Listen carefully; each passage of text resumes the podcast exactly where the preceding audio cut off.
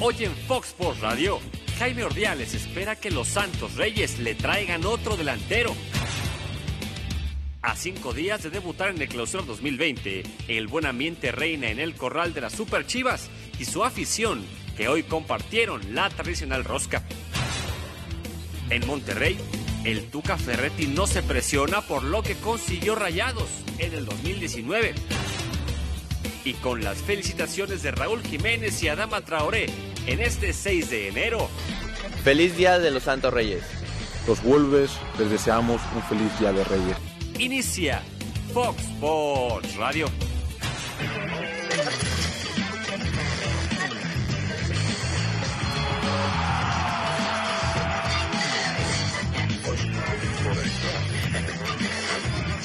Fox Sports Radio. La rosca de Reyes. 6 de enero. Día de Reyes. Ya se hambre. ¿Ya la podemos partir? En un momentito. en un momentito. Es que ya Se ve buena, ¿verdad? Se estaba lanzando el sheriff como si fuera defensa del América. Ya está. Es que. ¿Por qué del América? Pues como hacía en sus épocas de jugador, ¿no? Cuando los perseguía. Pero entonces defensa de Chivas. Contra un delantero del América. Ah, la arreglaste rápido. Quise el Sí, ruso. No te entendí. Eso quise decir. Sí. Algo le vio americanista. ¿Qué pasó? ¿O qué le viste, sheriff? Hay que empezar bien el año, ¿no? Un placer saludarles, un fuerte abrazo a todo el continente y gracias por vernos. Arrancamos Fox Radio con muchísima información. Eh, esta semana ya arranca la liga, Sí, el viernes. ya arranca el torneo, otra vez. No hubo detox, no hay desintoxicación en esto, ¿no? No es hubo, de no hubo. inmediato. No, no hubo. Fernando Quirarte, ¿cómo estás? Muy bien, Andrés. Espero que hayan pasado buena Navidad. Y buen Igualmente, año igualmente. A Salín y al señor Lati. Y bueno, aquí estamos este, para dar información. Y bueno, ya comentabas tú al principio, eh, las Chivas están hoy festejando este Día de Reyes, una tradición que tiene ya muchísimos años. A mí me tocó y hubo mucha, mucha gente. ¿Cómo era en tus épocas? Las roscas igualitas, igualitas, no sé si más ricas ahora o antes, pero eran igualitas. Y se estilaba el invitar a la gente, a los niños, y, y- y la verdad, tú sabes lo que mueve Chivas, y la verdad estaba bastante, bastante lleno. el- el- esos, cuando, yo, cuando me tocaba a mí, la verdad nos tocaba disfrutarlo con la gente. ¿Te ilusiona Guadalajara para este 2020? Me, ilu- me ilusiona, por supuesto que me ilusiona porque hicieron, ¿te acuerdas que comentábamos aquí, precisamente en esta mesa, cuántos eh, este, refuerzos crees tú que necesita Chivas? Yo te decía tres, cuatro, y caray, fueron ocho. Y eso, eso habla bien de la directiva, habla bien del flaco, habla bien de la llegada de Ricardo que exigió. Y bueno, esperemos que todos den resultados, porque no siempre eh, dan resultados, porque la camisa pesa, ¿eh? Definitivamente. Entonces esperemos y son mis deseos de este año que, que le vaya muy bien a Chivas. Ya es necesario. ¿y dónde estaba la lana? Explícame. Yo creo que, acuérdate que ha habido muchas cosas que pasaron ahí. No te puedo decir porque no lo sé realmente, no estoy ahí. eh, pero lo que se oía a nivel prensa era que había problemas en su momento por diferentes situaciones que se presentaron. Hoy quizás hubo algún, algún este, o si, o si había y no querían invertir, no lo sé, eh, Andrés, sinceramente. Pero lo importante es que hubo. Lo importante es que hubo y se invirtió bien. Considero que se invirtió bien. Alberto Lati, ¿qué te trajeron los Reyes? Sobre todo una bonita vacación maravillosa con eh, la familia Qué bueno. y el gusto de regresar con sueños eh, rojiblancos. Dicho sea de paso, si hubiéramos pensado estos nombres para Chivas, lo hubiera firmado cualquier devoto del rebaño. Claro, claro. viene lo relevante. Fernando habrá visto N mil jugadores que llegaban con el cartel, el antecedente, hicieron goles, selección nacional, que se ponían la camiseta y decías, ¿dónde quedó aquel que jugaba también allá? Que metía o goles. ¿No? Sí. Lo mismo le pasa al América, ciertamente, o al común de los equipos con cierto peso o cierta presión. Pero es un escenario que hubiera firmado cualquier devoto Chiva. Sí, se habló de Pizarro, nunca con sustento, me parece. Monterrey no lo va a soltar. No, no. O no por menos de lo que pagó, que fue muchísimo. Muchísimo. Evidentemente. Si te hubieran dicho se va Pulido, pero llega Macías, maravilloso, ¿no? Llega el Pocho, pero maravilloso. El Chicote con el cierre que tuvo de campaña con Necaxa es un jugadorazo. Hay altas expectativas sobre él. Oye, Angulo jugó bien el sábado. ¿eh? Angulo, que Sí. promete mucho, y es un plantel muy profundo. El Guadalajara hoy tiene para alinear dos buenos onces. A ver, Sí. Tienes una muy buena plantilla, Sí. ahora hay que hacer un buen equipo. Y eso es lo que suele caracterizar al flaco Tena. Ese liderazgo, esa capacidad para gestionar, para ir eh, utilizando de buena manera y sacar lo mejor de cada cual. Muchos son jóvenes, muchos no están consumados. Esperemos que lo mejor del Chicote, de Angulo, de Macías no se haya visto ya. Quiero pensar que viene mucho Que más para arriba, ¿no? que venga, que venga. Vamos a ver si es cierto. Salim Chartuni, ¿cómo estás? ¿Qué tal, André? Un gusto saludarte ¿Qué te- a ti, por qué supuesto. te trajeron viejito los Reyes? querido. Me trajeron, me trajeron estar con la familia, me trajeron tener la fortuna de estar trabajando con, con gente que le tengo mucho aprecio, que la familia sigue creciendo, de estar en compañía de la gente que quieres y, y de estar presentes un día más. Ya. Eh, tú de Chivas me imagino que no quieres platicar mucho, Pues no, sí, sí podría platicar. pero no te hace mucha gracia. No me, no me hace gracia porque pues, es nuestro rival competitivamente deportivo, pero te podría decir que hay cosas muy interesantes. Pero estás- Empezando por el flaco. ¿Estás de acuerdo conmigo? Que hay muy buen plantel, pero falta hacer un buen equipo. Yo, yo voy a sumar a lo que ya Beto y Fer han platicado. Yo te sumaría que hoy la competencia en la portería con Gudiño y con Toño Rodríguez va a crecer. Pero eso es en referencia de que el Flaco Tena y Chava Reyes tienen ese proceso competitivo de hacer que los jugadores se exijan mano a mano por un puesto. No descarto lo bien que puede pasar la Mier, porque a pesar de que está lesionado, es un tipo que juega en esa posición como muy pocos, lee muy rápido el partido.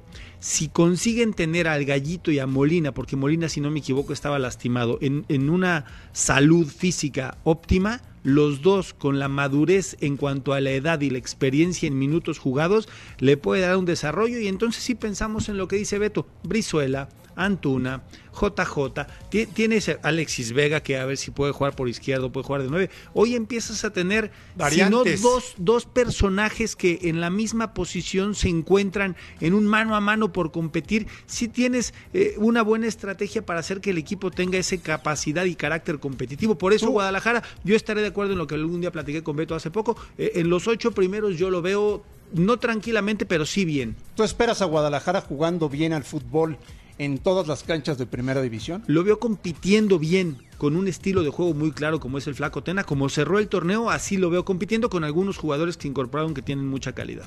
Entonces tú, mínimo liguilla. No, no, bueno, pero es lo que menos te puedes exigir. Después de cinco torneos que no estás, no es mínimo. Y perdóname, pero esta palabra no me gusta y no me gustaba a mí como ni como entrenador ni como jugador. Yo la cambiaba. Pero es una obligación para Chivas calificar en este torneo y buscar el campeonato con todo. ¿Y la presión para Tena?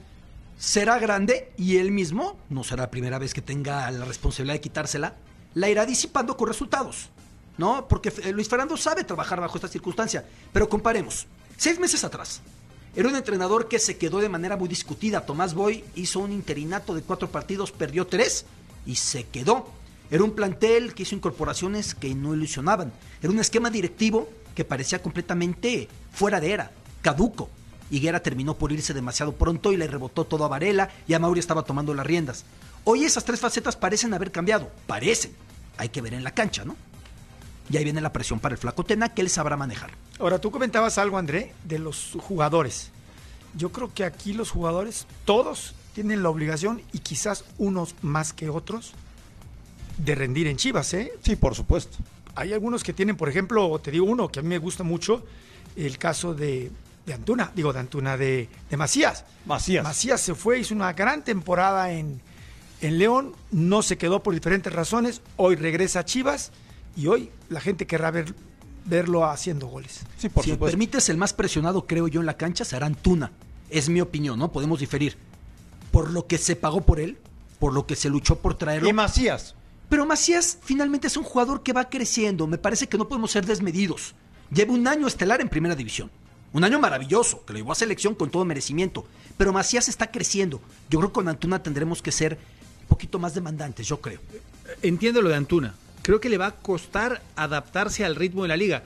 Cuando uno habla del ritmo de la liga, es como cuando platican la chilena de Funes Mori y no le dan la dimensión de lo que hace hasta que no cometes el, el acto de hacer una por lo menos en tu vida para saber qué se siente y lo que se necesita. Creo que a Antuna le puede complicar un poquito el tema del ritmo, que no es nada sencillo en el fútbol mexicano y él viene de una liga donde él toma la pelota y con el cambio de ritmo le alcanza para pasar por encima de uno o dos Y jugadores. liga diferente. Aquí es muy distinto. Y yo no descarto al Pocho, a Víctor Guzmán, si el tipo anda bien y logra tener esa complicidad con JJ Macías y se incorpora entonces sí, los Antuna, los Brizuela, los Molina, los Gallito, creo que de, de medio campo hacia adelante puede tener un respaldo el flaco Tena para hacer que el equipo tenga por lo menos esa intención de gol, que se sienta que Guadalajara tiene llegada al arco rival. ¿Tiene quien haga gol? Sí, no solamente en el caso de Macías. Guzmán hace gol. Ya, ya muchos de ellos saben lo que es ganar una final, competir en liguillas. Eh, tiene, tiene más esencia este Guadalajara. Bueno, pues ya nos contaba Fernando Quirarte lo que significa el Día de Reyes en Guadalajara. Sí. Eh, hoy también partieron la rosca con los aficionados y con ellos estuvo Natalia León. Se celebró el Día de Reyes en las instalaciones de Verde Valle. Unas 500 personas estuvieron presentes en este club Guadalajara y los jugadores que estuvieron repartiendo esta tradicional rosca. Pero antes de esta convivencia, de tomarse fotos con los aficionados y también firmar algunas playeras, primer entrenamiento de esta semana, trabajo regenerativo en el que Luis Fernando Tena todavía continúa delineando cuál será su once ideal para disputar la fecha 1 cuando enfrenten a los Bravos de Juárez el próximo sábado. La única duda para este compromiso es la lateral por derecha. Todavía José Madueña no se recupera de una lesión, no lo hemos visto haciendo trabajo de cancha, así es que quien podría eh, aparecer en ese lugar es o el Pollo Briseño o el Chapo Sánchez. Reportó para Fox Radio, Natalia León. ¿Están de acuerdo con esta gráfica? El valor de los equipos en México. Que Transfermarkt a veces puede ser relativo por cómo va juzgando, pero es lo que dice un portal que es el más respetado para esto, ¿no? Monterrey a la cabeza, sigue Tigres, América, Cruz Azul, Chivas, Santos, León y Atlas sorprendentemente arriba. ¿Corresponde, Salim, lo deportivo a lo financiero? No, bueno, hay ocasiones en las que no. Te voy a dar un, un tema, y creo que lo platicaba, no, no quiero equivocarme si era Alex o Gustavo. A Chivas lo están evaluando con su base de 31 jugadores, pero a Santos con 26 o viceversa. Entonces, ahí el proceso de, del porcentaje de cuánto vale un equipo y otro podrá cambiar en esa posición sobre todo. Después, lo deportivo con lo que gastas, pues depende cómo jueguen. Ya vimos, Tigres le alcanzó a llegar a una instancia donde compite muy bien, pero la grandísima inversión que hizo, si no fructifica en levantar un campeonato o muchos campeonatos, pues quedará demeritada, ¿no? Entonces, la inversión depende de lo que juegues. En este tipo de torneos es muy complicado evaluarla de esa forma lo que gastas con lo que tienes que generar en el fútbol es muy difícil. Oye, Chivas juega el sábado contra Juárez. Es correcto. ¿Ya tendrá en la mente Luis Fernando Tena el once titular o le sigue dando vueltas Yo- por todos los que llegaron? Yo no sé si por los que llegaron, porque me parece que sobre todo los tres de Necaxa participarán en el partido. Eh, Antuna, que a partir del primero de enero es elegible, no sé si le alcance el tiempo porque no participó en los partidos de amistosos previos. Eh, creo que la portería será Toño Rodríguez. Si Mier está bien, va a jugar. Si Molina está bien, va a jugar. Eh, eso es mi, Gallito. mi sentir. Eh, te decía hace un momento, si Gallito y Molina pueden jugar juntos, normalmente el Flaco Tena en sus últimos partidos fue 4-2-3-1. Macías juega muy solo en punta. Alexis Vega puede jugar por izquierda, Brizuela por derecha. Eh, no, no descartar que Oribe es un relevo importantísimo hoy en la ¿Acaso banca, Pocho al centro? ¿Acaso? Pero tienes también a Víctor Guzmán, entonces hoy tienes un, un margen importante. A Oribe Yo- no se le está mencionando. ¿eh? No, Oribe no, no. yo nunca lo descarto porque está en la banca y es el tipo ejemplar que te puede resolver el partido Y que estoy seguro que en este proceso de llegada de tantas nuevas caras a un equipo grande, está siendo muy relevante para el Flaco Tena como embajador, como enlace. Es un personaje respetadísimo del fútbol mexicano. Ponce creo que es el más seguro por el costado izquierdo, no, no tendrá quien no, le compita. ¿No Calderón?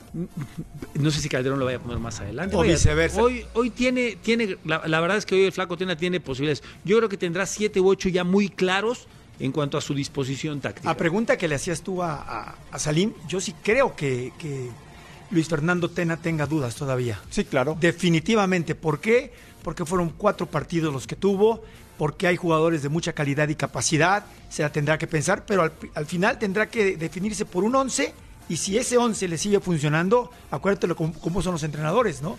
Eh, el que, el que gana repite, cuadro que gana repite, pero aquí va a tener una gran diversidad para poder, y eso no lo tenía antes. Digo, eh, ganaron todos sus partidos de Ah. pretemporada. Hay que tomar en cuenta con- Dígalo. contra quién jugaron, Así es, ¿no? claro. Pero es importante. No, no, no sabemos cuánto diga eso, pero es una realidad. Los ganaron. Antes no ganaban ni eso ni nada más. Eso es una realidad. ¿Cómo conseguir cuando llegan tantas caras que en su equipo eran estrellas, que si no son titulares este fin de semana, no se desplomen? Y es el trabajo del flaco Tena, ¿no? Ciertamente seguro tú como entrenador, tú como jugador Salim, lo vivieron mucho, ¿no? Primera jornada vas a la banca, vas a la tribuna y dices, ¿a qué vine? Es una virtud, es una virtud de Fernando, esa, esa lo tiene muy bien, habla muy bien con los jugadores, les da mucha confianza, hace un buen trabajo en equipo y aquí en Chivas lo va a tener que necesitar y sobre todo disciplina. Bueno, eso fue el Guadalajara. ¿Cruz Azul te ilusiona o sigues con ese sabor de no va a pasar nada? Creo que no va a pasar nada. ¿Crees que no va a pasar Pensé nada? que, que en este. eh, caray. Pues en este tratar de contratar a alguien nuevo que le diera una jerarquía diferente, me quedé con lo del uruguayo Cepelini. Eh, a mí me gusta Cepelini, perdón. Me gustan mucho los jugadores uruguayos. Me- me- la, la raza me gusta cómo juegan al fútbol. Pero caray, en Cruz Azul siempre he pensado que necesitan tipos que lleguen y se hagan viejos en Cruz Azul para que el arraigo de la camiseta tenga un valor especial. Cepelini ha cambiado en sus últimos 10 años, creo que 8 De- veces de equipo. sí, Entonces, sí. pues no, no encuentro esa pues la mesura de lo Suena que dice- raro, ¿no? Lo que dices con lo que haces en la directiva no pasa nada. Vino Roque Santa Cruz, un grandísimo jugador, no pasó nada. Cauterucho, que era un grandísimo jugador, pasó caray, nada. pasó desapercibido. Cruz Azul necesita gente de casa. ¿No que te se la haga crees? viejo en casa. No, no me la creo. ¿No te la crees tú, Beto? No, No. No le creo y me duele por un espléndido profesional con mucho que aportar como Jaime Ordiales. En Querétaro dispuso de esquemas que él pudo fijar con mucho acierto. Se vio un equipo que estaba para descender, se metió a pelear por el título. Y aquí veo lo opuesto. No veo cómo pueda poner esquemas sanos. Se ve una organización putrefacta por donde le busquemos. En el fútbol y más allá de eso. ¿Tú, Fer? Yo tengo mis dudas, también tengo mis Dudas dudas. también. Sí, pero confío en la capacidad y y en la autoridad de, de Jaime, ojalá y puedan dejarlo trabajar. ¿no? Sí, el punto Bueno, es que pues, ya Jaime eh, ya llegó, o sea, Jaime acaba de llegar y Jaime no sé si tuvo que ver mucho con Luis Romo, no sé cómo cierre lo de Bueno, Aqueloba. Romo viene con él de alguna manera, ya que lo ha parecido. Es un buen fichaje. Sí, No, bueno, Romo Luis es un Romo gran fichaje. Es un grandísimo. Pero tengo la impresión de que la manera en la que llegó Peláez a Chivas, con esos meses de anterioridad, a ver, entender, hablar, contratar, es muy diferente a lo E de Jaime investigar. Ordiales de empieza en una semana y ya tenemos tu entrenador y esto es lo que A ver, otra vez Cruz Azul se ha tardado. Les falta un centro delantero. Sí. Lo siguen buscando. Se fracturó Caraglio. Y parece que va a jugar Santiago Jiménez el partido del sábado. Pues ojalá lo juegue y que tome la oportunidad Santiago, porque en el fútbol de estas te aparecen muy pocas. Y si este es su chance de, de marcar jetatura y ser de casa, pues que lo haga y que lo aproveche con blasones. En Cruz Azul, René Trejo. Hoy presentaron a Luis Romo. André, compañeros de la mesa de Fox Sports Radio, qué gusto saludarlos desde las instalaciones de la Noria, donde finalmente, después de días de postergar esta conferencia de prensa, fue presentado ante los medios de comunicación Luis Romo como el tercer refuerzo de la máquina celeste de Cruz Azul. Aquí estuvo el presidente Billy Álvarez y, por supuesto, el director deportivo Jaime Ordiales, donde también el tema que saltó a las preguntas de los medios de comunicación es quién va a suplir la baja de Milton Caraglio, quien estará al menos fuera 10 semanas después de fracturarse el quinto metatarso del pie derecho. Escuchemos lo que se dijo hoy en conferencia de prensa, donde el nombre que más saltó a la vista es el de Akeloba. Están en negociaciones y esto es lo que dijeron. no es nada más el jugador, no más son los, los dineros, sino hay muchos eh, factores que intervienen, los clubes, los representantes, y bueno, pues al final de cuentas él es un jugador que tiene otras opciones también importantes, y bueno, estamos en esa negociación. Nosotros teníamos, eh, a esto que decías tú, eh, eh, un análisis de la posición que realmente cubría las expectativas y las necesidades que, que redondearon el- sobre todo el cuadro ofensivo, pero bueno, pues ahora tenemos que también tomar en cuenta otras otra situación que es este, la baja de, de Milton y, la inminente necesidad de un centro delantero. Todo listo para que el conjunto de Cruz Azul haga su debut en este clausura 2020 el próximo sábado en la cancha del Estadio Azteca frente al Atlas de Guadalajara con tres bajas confirmadas, la de Sebastián Jurado por un problema muscular, Adrián Aldrete que sigue practicando diferenciado el resto de sus compañeros y la que habíamos mencionado de Milton Caraglio quien estará fuera al menos 10 semanas. Es el reporte para Fox Sports Radio, René Trejo. ¿Quién va a jugar de nueve, Salim? A mí me encantaría que lo haga Santiago, eh, si se da lo de Akeloba, que creo que Akeloba tiene un tema con Tigres, ¿no? Entonces no sé si, si tenga que cederlo Tigres o tenga que cederlo Tigres es dueño. Entonces, ahí Tigres creo es que dueño hay de una-. Hay una situación muy, muy importante. En la última alineación con la que ganó Siboldi contra San Luis, jugó con José, Josué Domínguez y con González. De, era- fueron sus dos nueves. Hoy no sé si tenga la pretensión de hacer lo mismo. En el medio campo fue Fernández Vaca, Elías Hernández y, y Méndez.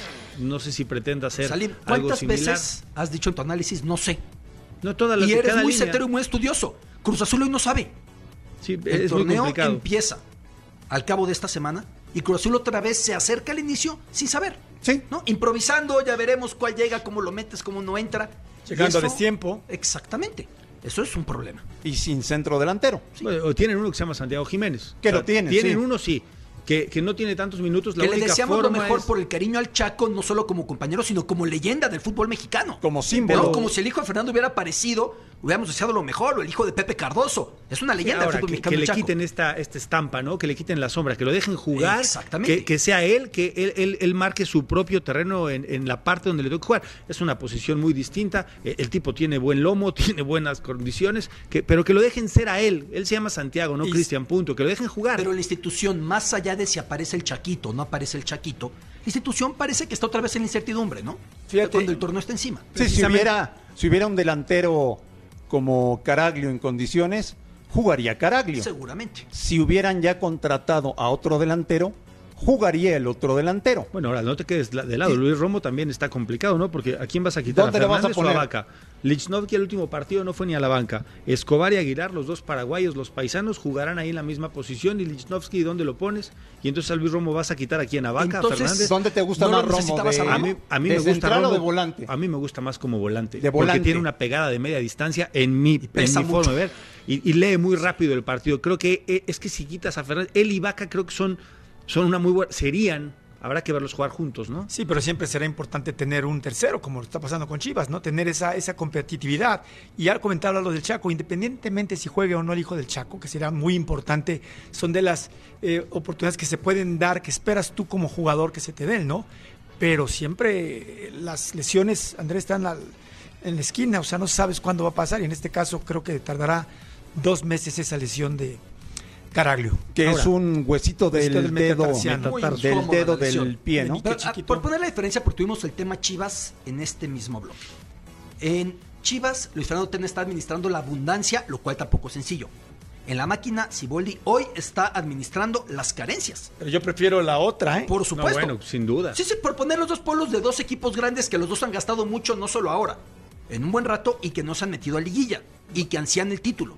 Es muy diferente la posición. jugarías con Akeloba, un muchacho de Costa de Marfil que ya tiene experiencia en el fútbol mexicano, pero tiene 21 años, 22 años.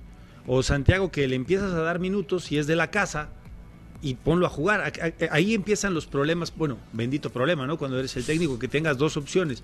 Un tipo que tiene condiciones distintas, que es un 9 natural, que es un rematador, que controla bien la pelota, o Akeloba que sale a buscar la pelota y genera acciones de gol. Ah, Ya- eh, tiene, tiene, tiene una buena aduana Robert Dante Siboldi ahora Ya- para conformar el equipo. Ya reconoció Jaime Ordiales que le surge un delantero. Bueno, ojalá que Santiago sea esta prueba que están pidiendo, ¿no? Y si es Akeloba, bueno, que sea Akeloba. Hace Pero- diferencia. Pero tienes dos. Hace diferencia que Akeloba hubiese llegado de inmediato que como tiende a llegar. Parece que va a llegar. Que, que hubiera hecho la pretemporada. Sí. Y hace diferencia que se le hubiera dicho a Santiago, al Chaquito, hace un mes, el próximo torneo vamos contigo así, así, así. Y que no fuera, se lesionó, no llegó. Y te pongo, no quita mérito al muchacho que por algo está ahí. Pero es parte de lo que se ve en la institución. Ahora, la, pre- la pre- perdóname, Sí. André, la pregunta de los 64 mil es, ¿buscarán a alguien del extranjero o buscarán a alguien que No, ya, ya, esté hecho aquí? ya no puedes. Hasta 31, ¿no? No, no, no, no, no. Para los que No. fuera. Para, Ah, los perdón. que, para los que vienen de fuera. Para los del mercado interno, ya se acabó el plazo. Va a estar complicado. Tienes Ahora- que tener a alguien de fuera. Lo Santiago. Santiago que no le salió en ese momento. Tuvo muy mala suerte el muchacho con una lesión muy pronta, ¿no? Sí. Que llegó de fuera. No, el portugués, que ahora ya está otra vez en Portugal con el Ferreira. Pero, caray, lo de Santiago, muchas veces encuentras esa posibilidad con una lesión. Ah, eh, Tú fuiste técnico y fuiste campeón, Fer.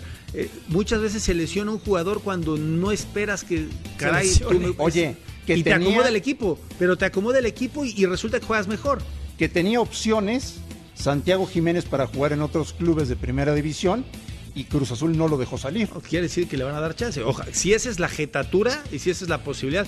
Yo recuerdo el caso guardando la inmensa proporción para que la gente en casa no se vaya a enojar y vayan a empezar a tirar con todo. Lo que le pasó a Iker. Estaba tomando clases en la escuela y, y resultó que se convirtió Sí, bueno. en una historia, ¿no? La, lo conocemos, la leyenda la sabemos todos. Pues ojalá le pase a Santiago algo similar. Sí, sí, a ver, después de ver cómo se despidió el Chaco en Pachuca, que nos hizo llorar a todos, en un día maravilloso de homenaje a la pelota, no solo al Chaco, entiendo que en Pachuca les gustaría al menos probar con Santiago. Pero más allá de eso, ahora parece que la máquina ya al fin se le abre el camino. Ojalá que sea de buena manera. da mucha mucha rabia el cómo se terminó el torneo pasado. También al final de cuentas eh, Monterrey hace una muy buena eh, liguilla y queda campeón, pero nosotros le dimos vida, ¿no? Al final en las últimas jornadas por nosotros teníamos en las manos el, el clasificar, dejamos ir puntos y ellos clasifican y dices, bueno, ¿de, de dónde salió eh, ese, ese campeonato? Entonces, con ganas de hacer bien las cosas, eh, este club ya tiene que regresar a los primeros puestos y, con ganas de hacer las cosas bien. Con mucha ilusión de, empezar, creo que nos sentimos con, con, con cosas por mejorar, con cosas por, por hacer que dejamos de hacer el torneo pasado, entonces con, con mucha ilusión y con ganas de que ya empiece. Ya estamos un poco cansados de lo que había pasado, eh, creo que tiene que, haber un cambio en, en nuestras cosas, en nuestra mentalidad, en, en cómo estamos trabajando y, y creo que lo estamos haciendo, creo que el, equipo está trabajando muy bien, la pretemporada eh, nos ha servido mucho y, como te digo, con mucha ilusión de que ya empiece porque tenemos ganas de, una revancha. Queremos a gente que, venga a trabajar, que, se sume, que, sume. Entonces el, refuerzo que llegue no, no nos importa eh, de dónde venga ni, quién sea, más bien que, que venga comprometido con, con el club. En las últimas tres quedamos en la orilla. espero que dicen que la tercera es la vencida. Bueno, espero que la cuarta. Pero naturalmente hay niveles, ¿no? Hay niveles de, competencia. Y naturalmente no quiero menospreciar a ninguna. Pero estoy de acuerdo con mis aficionados de que es más importante en cierto grado, en cierto porcentaje, el campeonato mexicano. Que naturalmente, si tú logras el campeón, el campeón de campeones de CONCACAF y vas y logras allá el título de Mundial de Clubes, bueno, hablarías de otro nivel. Nosotros no hacemos las cosas por, por el equipo Monterrey. Nosotros hacemos las cosas pensando en nosotros. No es porque ellos ganen o dejen de ganar que yo voy a hacer tal cosa o voy a dejar de hacer tal cosa. Cuando nosotros llegamos aquí en 2010, la situación era distinta. No veo al caso el que si ellos ganan un campeonato, nosotros tenemos mayor o menor obligación.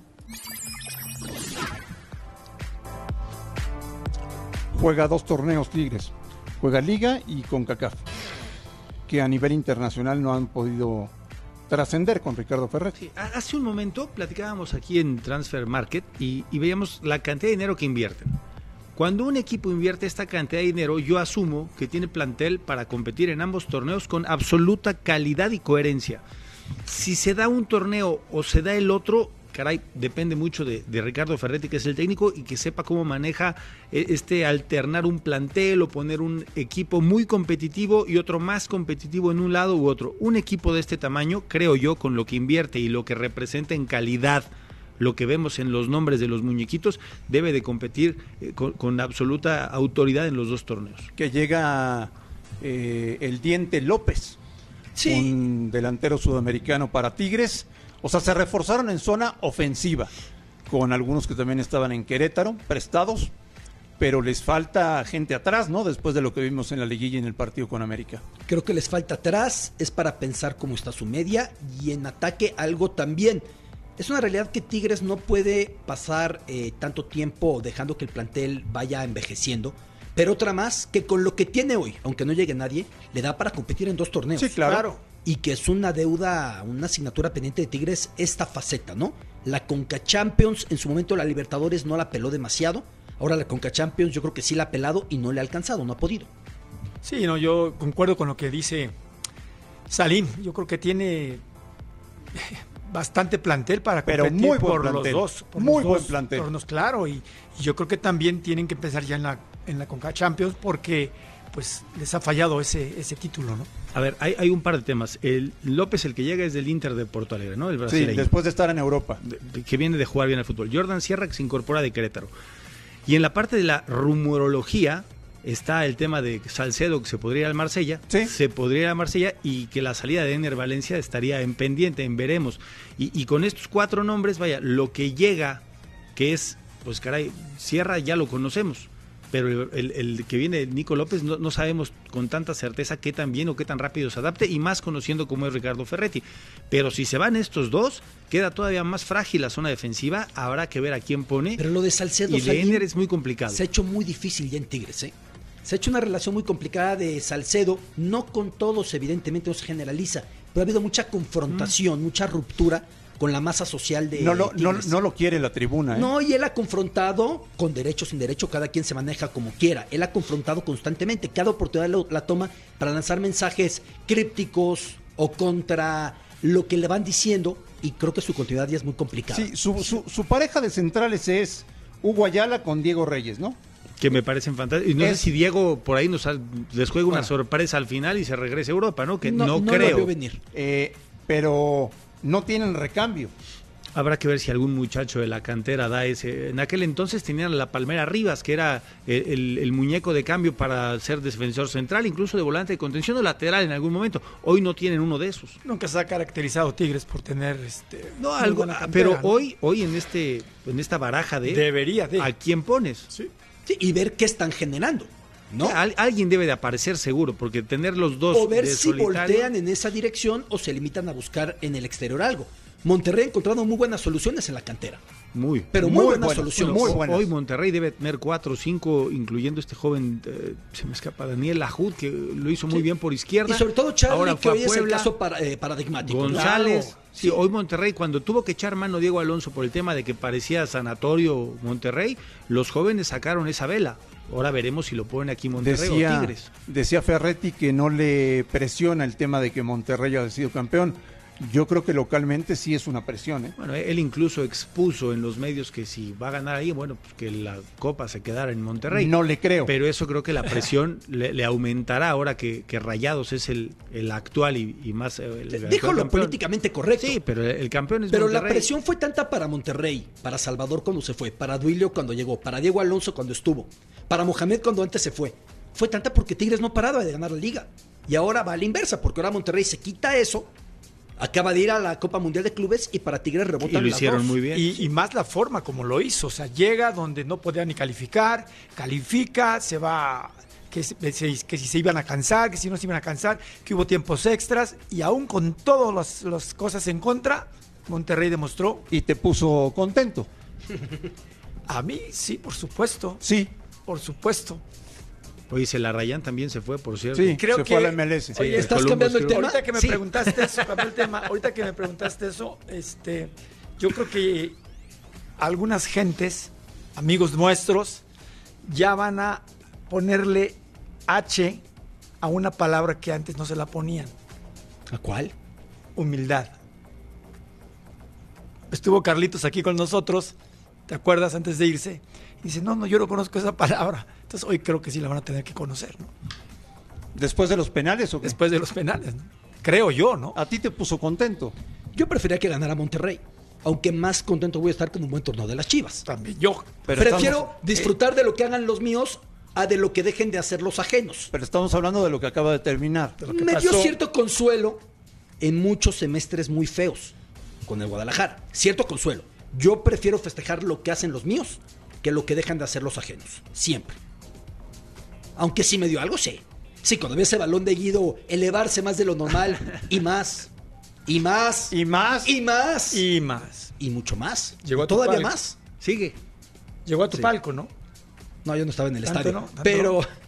eh, Sí, sí me dio gusto, pero prefiero que las chivas anden bien. Ahora, André, eh, es- la verdad, América tuvo el partido. Eso lo sabemos, lo tuvo. No fue campeón Ah, no, porque pero- no quiso, pero ya pero pasó, ya, ¿verdad? sí, ya, ya. ya, olvídate. ¿Qué Más que para- recuerdas? No, se lo quería recordar al señor Lati. Ya, o Se lo quería recordar al señor Lati. Ya ese análisis ya fue última palabra de ese día, ¿no? Sí, claro, Ah, ya. ok.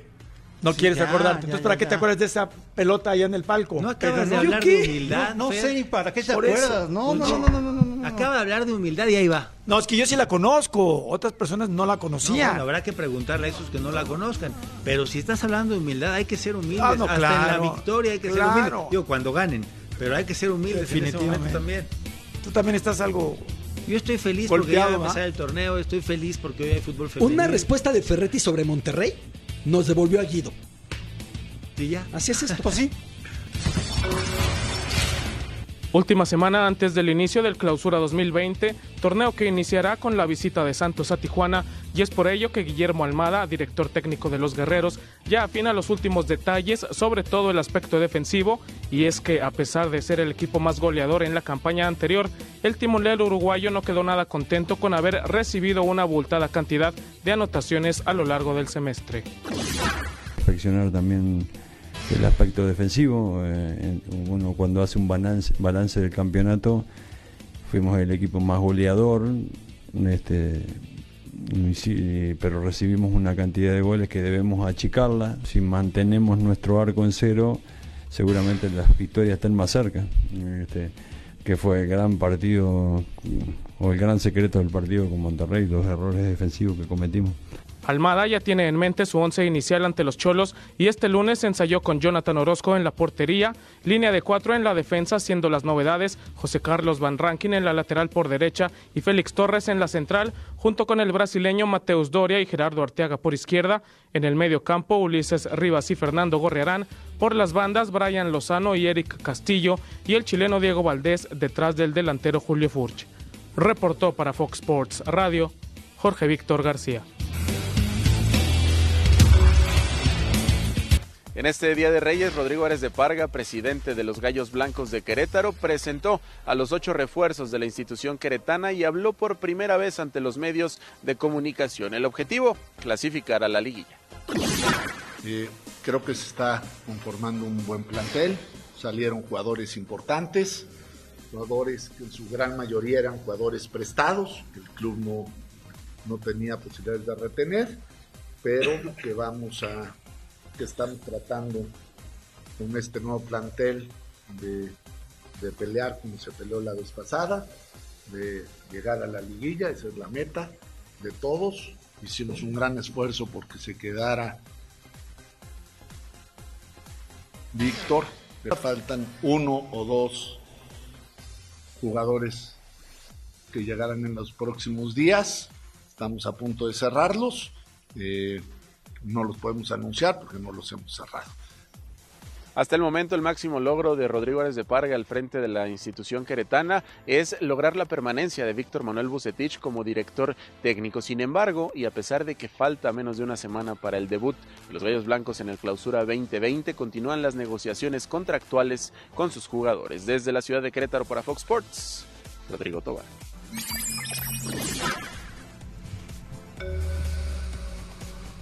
Mira, Beto. Es que sí es un draft de directivos de la Liga MX, ¿no? Un draft de directivos. Sí es. Una rotación. Ares de Parga, ya se sabe en Querétaro, ya lo vimos, se ve un poco cambiado. Jaime Ordiales lo veíamos hoy mismo de Querétaro, que va para Cruz Azul. Santiago San Román, que ahora llega a Necaxa tras estar en Alebrijes. Y lo de Ricardo Peláez de Cruz Azul al Club Deportivo Guadalajara. ¿Qué, qué piensas, Salim, de los directivos que cambian de equipo? Mira, que no se vuelva un hábito sería algo importante. Si cambian de equipo, quiere decir que el proyecto que ellos llevan no lo puede sustentar la directiva. Ya sea por lo económico o porque la proyección y la parte exponer el tema para desarrollarlo no le convence a la directiva y por eso cortarán o darán un paso de costado. Que oja- ojalá que no se vuelva algo recurrente. Si te llevan para mejorar porque eres notablemente capaz para que con la parte económica que tengas desarrolles un gran proyecto, será una virtud de pero- quien sea el directivo. Pero te debilitas como directivo, o sea, a ver, ayer estabas en Pumas, hoy tomas decisiones en Querétaro. e- esa- O ayer estabas en Querétaro, hoy tomas decisiones en Cruz Azul. Yo no sé si te debilites es la palabra. Si, si tiene mucho que ver, o en mi entender deberá tener mucho que ver la forma en cómo sales y el por qué, y para qué y por qué llegas. Con esos cuestionamientos y argumentos podremos evaluar a cada uno de los que vimos en la imagen. ¿Te gusta eso a ti? Es que yo lo veo más por la parte profesional. Eh, no me gustaría que hubiera, por supuesto, un draft de, de directivos, ¿no? Pero en la parte profesional es como nosotros, como eh, los jugadores, ¿no? Que pueden ir, a algunos no les gusta que vayan de América a Chivas o de Chivas a América, de Atlas a, a Chivas, de Chivas a Atlas. Aquí está pasando. Peláez llegó de América a, a Guadalajara, pero él jugó en Guadalajara, ¿sí? Entonces yo creo que es también es del, como veas el, el- el vaso medio lleno, medio vacío. Pero a mí en lo personal yo lo veo por la parte profesional. Si eres capaz, vas a estar en donde te, donde te soliciten. Pero es raro, ¿no, Beto? Es raro y también obedece a que muchos equipos en Liga MX están reestabilizando, buscando estabilidad. Mucho cambio de dueño, ¿no? Sí. Y al haber cambio de dueño quedan muchos proyectos o maneras de concebir una institución truncados. Lo de Querétaro, ¿quién hubiera pensado que Jaime Ordiales iba a ir? No digo hace dos semanas. O sea, realmente la jornada 16 empezando la liguilla parecía que lo de Jaime Ordiales ahí seguía y que el Querétaro como andaba seguiría aferrado a lo que representaba Grupo Imagen. Darle un seguimiento, Y terminó por cambiar, ¿no? En el caso de Ares de Parga, yo no hubiera pensado que él iba a salir de Pumas a otro equipo. No lo hubiera pensado. Lo de Peláez yo sí lo hubiera visto venir. Si dejaba Cruz Azul le iban a llamar a algunos y Ricardo buscaría trabajar. Cada caso diferente. Pero, Pero te, cambio de ¿te dueños gusta el cambio de, de equipo a equipo de directivos? no me, no me molesta. ¿No te molesta? Siendo sincero, no me molesta si llegan buscando hacer algo, ¿no? Me afecta mucho más con el cambio en masa de jugadores. Me parece que no modifica la identidad de un club el nombre del director deportivo. Me parece que a menos sea contracultural respecto a lo que la institución históricamente ha buscado. No me parece que sea un cambio tan, tan sustancial. Entonces a ti no te molesta. No, habrá que ver, es que, insisto, y voy a retomar el tema con, con lo que dice Beto, ¿cuánta gente puedes cambiar? Porque no solamente cambia el perfil de los directivos, nosotros vemos a los muñequitos que van cambiando, pero los de pantalón largo cuando aparece un directivo nuevo o una posición de este tamaño, llevará a su gente y saldrán algunas otras personas. Claro. Entonces eh, el movimiento comienza desde esa, desde esa altura. Cuando llegas a los jugadores, pues siempre entenderé que mi proyecto está sustentado en que estos jugadores me pueden dar lo que yo le estoy ofreciendo a la directiva y mi entender es decirle a la directiva, con estos puedo llegar hasta esta instancia y conseguir X, el campeonato. Sin esto puedo llegar hasta acá y entonces empezará el valor de lo que pueden invertir con lo que pueden realizar en base a la inversión. Pero digo, es, es un tema que pasa mucho en México, ¿no? Pasa mucho en México y pasa acaso en varios lugares del mundo, aunque este momento sí esa pizarra con cuatro cambios y puedes añadir Mauricio Culebro que unos meses atrás pasó del América a la Federación Mexicana de Fútbol tras un gran trabajo en el América. Sí son cambios en equipos muy importantes. John de el Luisa de, antes. el de Morelia.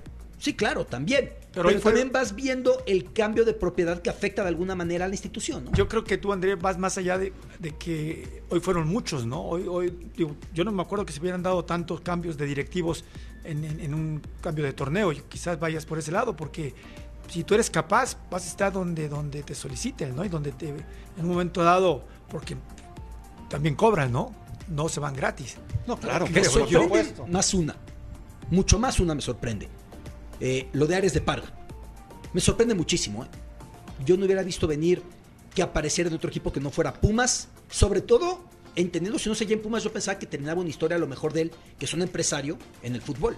Y buscó seguir en el fútbol. Es que aquí le sumas quiénes son los propietarios de Querétaro. Y, en esa familia que tiene Tijuana, yo te digo de bote pronto que Fernando Arce participa ahora ya en Querétaro, pero es uno de los que sería más capaz para tomar un puesto de este tipo. Estará haciendo otras cosas Fernando Arce en Querétaro, pero te encuentras que eh, en, en el plantel de directivos o directores o gente muy capaz que tiene, que tiene Tijuana, sí hay muchos que pueden cumplir el perfil de este personaje atendiendo que ya conocen la historia de Tijuana. Oye, nos contabas que entonces hoy tenemos fútbol femenil. Sí. Vamos a, a verlo Pachuca, León, eh, las campeonas. Y Chivas. Cruz Azul. Chivas Cruz Azul es un partidazo. Chivas tiene buenos refuerzos. Ahí está, 18-55, Pachuca contra León. Y después, justamente, apenas terminemos, Chivas contra Cruz Azul. De Chivas hay que recordar que con Nelly Simón y con eh, Ramón Villa Ceballos llegaron muchísimas jugadoras de refuerzo. Seguramente Chivas tendrá sorpresas. Y bueno, pues Pachuca contra León no es para menos, ¿no? ¿Te sorprendió que Lucero Cuevas dejara América para ir a Tijuana? Muchísimo, muchísimo. No solamente a mí, ¿eh? en, en el, en, en este mundo del fútbol femenil sí fue un golpe durísimo para que en América ya no estuviera una goleadora y una jugadora que fue un estandarte importante de América. Vamos a escucharla. Es nueva jugadora de Tijuana. Dentro del equipo hay como mucha paz, tranquilidad y pues o sea, todas son muy unidas, eh, también se me han acercado pues a platicar conmigo y así, la verdad digo, son cosas que me, que me generan muchísima confianza para, para seguir como abriéndome y mostrar pues la calidad de, de la que yo les puedo aportar a ellas. Lo he visto ahora como en redes sociales, en los comentarios y así, y yo creo que hay demasiada gente que no, o sea, que no sabe como las cosas por las que uno pasa. En lo personal yo, bueno, yo salí por una, de hecho una cuestión personal muy fuerte que, que, que me pasó en, en la Ciudad de México, que no quisiera como entrar en detalles, pero te digo, son esas cosas que, que la gente solo habla como por hablar, o sea, solo ve como la, la cuestión futbolística, hay mucha gente que no, no, no tiene como calidad humana o, o porque a la gente no le pasan las cosas que, a uno le pasa, yo creo que, que son las cosas que solo los hacen, digo, hablar por hablar, o sea, no, no saben lo que realmente pasó. Siempre voy a estar eh, agradecida con, con el club, con, con América por todo lo que me dio, por, por ayudarme a crecer en lo personal y por salir, poder salir campeona con, con América. Daniele De Rossi anunció su retiro inminente como jugador profesional esta mañana. El volante italiano de 36 años se despidió de Boca Juniors en una conferencia de prensa en la que expresó que el motivo de marcharse antes del año en Argentina se debe a la falta que le hace su familia, que se encuentra en Italia. De Rossi jugó apenas siete partidos como Xeneize y marcó un gol. Zlatan Ibrahimovic debutó en su retorno al Milan, entrando de cambio en el duelo contra la Sampdoria durante la segunda parte, pero poco pudo hacer para evitar el empate a cero. En más de la jornada en Italia, Cristiano Ronaldo se convirtió en el primer portugués en anotar un hat-trick en la Serie A, con el marcado en la victoria de la Juventus 4 a 0 sobre el Cagliari. Además de los tres tantos de Ronaldo, Gonzalo Higuaín también se hizo presente en el marcador. Mal y de malas el Nápoles. Sí, con Gennaro Gattuso no levanta, recibió uno de los dos mejores equipos del torneo al Inter, va con líder junto a la Juventus, de hecho va por encima, de acuerdo a los goles. Fíjate, con Gennaro Gattuso, Dos de Lukaku el Inter y uno de Lautaro. y ya además descontó el Nápoles. Con Gennaro Gattuso tres partidos. Eh, una, derrota, eh, una victoria y dos derrotas, en los cuales ha jugado 20 minutos Irving Lozano, que era titular con Carleto Ancelotti. No indiscutible, había rotaciones, pero era titular. 20 minutos de 270 posibles con Gattuso. Hoy jugó 10, le va a costar trabajo, ¿eh? Muchísimo. Y antes de eso había jugado 12 partidos con, con Ancelotti y había convertido dos goles. Uno contra Milan, otro contra la Juve, pero tenía esa presencia. Veremos cómo es que Gatuso conforma ahora el plantel. Digo, los de enfrente dirigidos por Conte no eran poca cosa, entendiendo que, como ya bien dice Beto, por la diferencia de goles son los líderes. Perdió la, titula- la titularidad, Fernando. Sí, desgraciadamente, y se va una persona que lo llevó eso De a- toda su confianza. toda Ya su está en confianza. Hoy le va a costar mucho trabajo retomar. Y mira la tabla, qué mal está el Nápoles. Por cierto, la está Juve- a 11 puntos de zona de Champions. Y a 10 del descenso. Y a 10 del descenso. Justo a mitad de camino entre los 12 factores. Hoy, hat-trick de Cristiano Ronaldo y apareció Zlatan Ibrahimovic como relevo con el Milan que le urge tener a los algo. 38 años. Oye, la declaración Apareció. de, de Zlatan es maravillosa. Si no hay 70 mil, no juego. Sí. es una joya Zlatan. ese tipo. Y cuando dijo que a los 38 recibió más ofertas que a los 28. No, bueno, imagínatelo. Es, es un personaje distinto. Pero el Milan lo necesita, ¿eh? No, no, bueno, físicamente es un, es un monstruo. Sí, pero el Milan lo necesita. El Milan está en un momento fatídico. Sí, muy mal. Sí. Muy mal, muy mal. A ver si los Reyes Magos se acuerdan de ellos. Fernando, ¿puedes empezar? Sí, con mucho gusto. Adelante. A ver si sale rojiblanco el muñeco. Dice Fer que salga como salga. Pero el cuchillo al revés. No tenemos mucho tiempo, Fernando. es quiera- técnica, Oh, André, bueno. déjalo. Ahí está, ahí está. Uh, ya, ahí se siente luego, luego. Ahí está. Ya, ahí está. no, Fer. ¿Cómo, cómo ese pedacito nada más? Es que, es que No. dieta. No, no, eso no, No, es. así era bien difícil. Ahí está, ahí está. Beto. Ahí está. No, bueno. Ya no me tocó. A ver. ¿Todos están a dieta? Eh, ahí está. Ahí está. Ah, bueno. Ahí Ándale, está. André. Venga, señor Marín. ¿Ahí está o no? No, no, no, no. Lo hice rápido para que nos dé tiempo. A ver, porque- pero cómetelo. Sí, sí, bueno. Compañero. No, después voy a agarrar tres porciones. Si nomás lo agarras. A ver, Marín. Aparte del regalo de Reyes que le dio Ándale, Guido. ya salió. Ándale. Ahí está Ahí está. Guido. Tenemos fiesta con el señor Marín. Tenemos tamales. Mira. Tenemos tamales. Y se llama Guido, el muñequito de André. Guido. Le dio su regalo de Reyes. Ahí está. Era el que Va a salir. Échale. Ahí va otro. Ahí está. Eso. Ahí está. Ahí Míralo. está. Míralo. Otro de Salito. Dos fiestas, Este- señores. hermanos Este es el de la tamales. 14. Tú y yo. Este es el de la 14. Ahí y yo. Nos toca. La 14. Hermanos de tamales. Tamales la, y la, la firma atole. ¿Tamales? ¿Tamales? claro. Sí. Con Con muchísimo gusto. Con mucho cariño. Por supuesto. Los esperamos por la noche, como todos los días, en la última palabra. Un fuerte abrazo. Está buena. Sí.